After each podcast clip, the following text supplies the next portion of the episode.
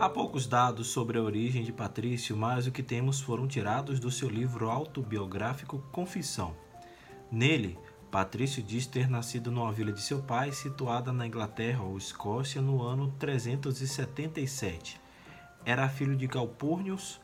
Apesar de ter nascido cristão, só na adolescência passou a professar a fé. Eu sou Fábio Cristiano e o santo do dia hoje, 17 de março, conta um pouco mais sobre a vida e a obra de São Patrício. Sejam bem-vindos. Somos, Senhor, tua igreja, que aguarda e apressa a tua vinda gloriosa. Que o Senhor nos encontre em paz, puros e santos. Aos 16 anos, Patrício foi raptado por piratas irlandeses e vendido como escravo. Levado para a Irlanda, foi obrigado a executar duros trabalhos em meio a um povo rude e pagão. Por duas vezes tentou a fuga, até que na terceira vez conseguiu se livrar.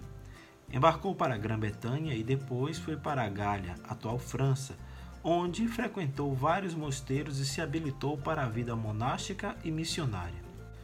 A princípio, acompanhou São Germano do mosteiro de Auxerre, numa missão apostólica na Grã-Bretanha mas seu destino parecia mesmo ligado à Irlanda, mesmo porque sua alma piedosa desejava evangelizar aquela nação pagã que o escravizara.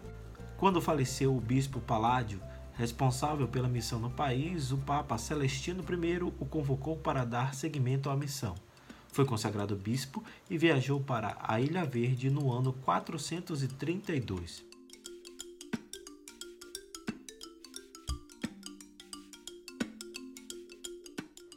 Sua obra naquelas terras ficará eternamente gravada na história da Igreja Católica e da própria humanidade, pois mudou o destino de todo um povo. Em quase três décadas, o bispo Patrício converteu praticamente todo o país. Não contava com apoio político e muito menos usou de violência contra os pagãos. Com isso, não houve repressão também contra os cristãos. O próprio rei Leogário deu o exemplo maior, possibilitando a conversão de toda a sua corte. O trabalho desse fantástico e singelo bispo foi tão eficiente que o catolicismo se enraizou na Irlanda, vendo nos anos seguintes florescer um grande número de santos e evangelizadores missionários. O método de Patrício para conseguir tanta conversão foi a fundação de incontáveis mosteiros. Esse método foi imitado pela Igreja também na Inglaterra e na evangelização dos alemães do norte da Europa. Promovendo por toda parte a construção e povoação de mosteiros, o bispo Patrício fez da ilha um centro de irradiação de fé e cultura. Dali partiram centenas de monges missionários que peregrinaram por terras estrangeiras levando o Evangelho. Temos como exemplo a atuação dos célebres apóstolos Columbano, Galo, Tarácio, Donato e tantos outros. A obra do bispo Patrício interferiu tanto na cultura dos irlandeses que as lendas heróicas desse povo falam sempre de monges simples com suas aventuras, prodígios e graças, enquanto outras nações têm como protagonistas seus reis e suas façanhas bélicas.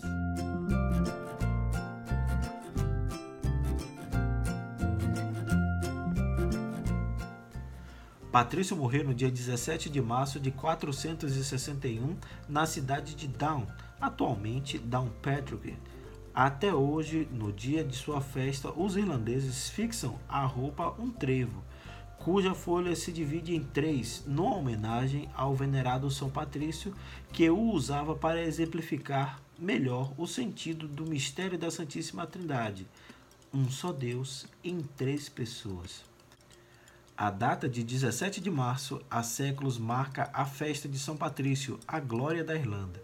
Os irlandeses sempre sentiram um orgulho enorme de sua pátria, tanto por ela ter nascido na chamada Ilha dos Santos, quanto por ter sido convertida pelo venerado bispo.